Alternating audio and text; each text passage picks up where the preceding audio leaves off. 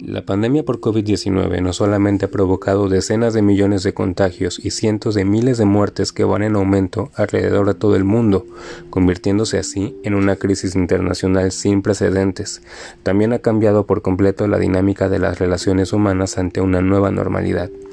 Usted como personal sanitario seguramente ha presenciado desde marzo de este año cómo los sistemas de salud se han reconvertido, transformado y en ocasiones colapsado por la cantidad de pacientes enfermos y lamentables defunciones, cambiando casi por completo lo que solían ser sus áreas de trabajo. Probablemente ha tenido que trabajar más horas, bajo mayores presiones de las que ya existían y con medidas de bioseguridad muy estrictas, o bien con escasez de recursos humanos y materiales.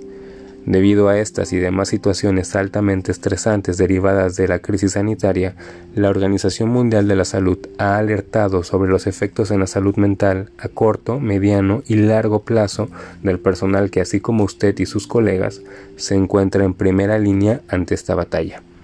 Estudios realizados este año en China mostraron que casi el 30% de los trabajadores de salud reportaron síntomas de estrés y alrededor del 24 y 13% manifestaron depresión y ansiedad respectivamente. Sin embargo, existe otro padecimiento que suele desarrollarse tiempo después de la exposición a eventos estresantes, el trastorno de estrés postraumático, en el cual las personas suelen reexperimentar dichos eventos traumáticos, por lo que manifiestan conductas de evitación, pensamientos intrusivos y alteraciones emocionales como irritabilidad e hiperactivación.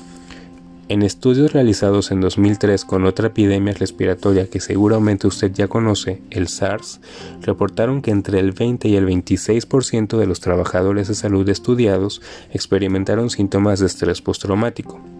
Estos trabajadores tenían en común haber sido primeros respondientes de pacientes infectados, haber sido puestos en aislamiento, haber trabajado en áreas de alto riesgo de contagio o tener familiares o amigos cercanos infectados con el virus, lo que se asoció con hasta tres veces más probabilidades de desarrollar niveles altos de estrés postraumático que aquellos que no estuvieron expuestos al virus.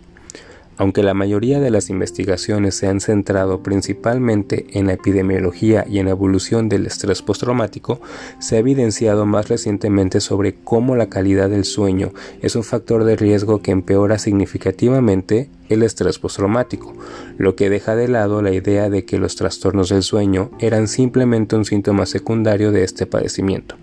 Esto quiere decir que el deterioro en la calidad del sueño, principalmente el insomnio, parece condicionar el desarrollo del trastorno de estrés postraumático, cuya aparición de los síntomas puede variar de 6 semanas hasta 12 meses después de la exposición a los eventos altamente estresantes.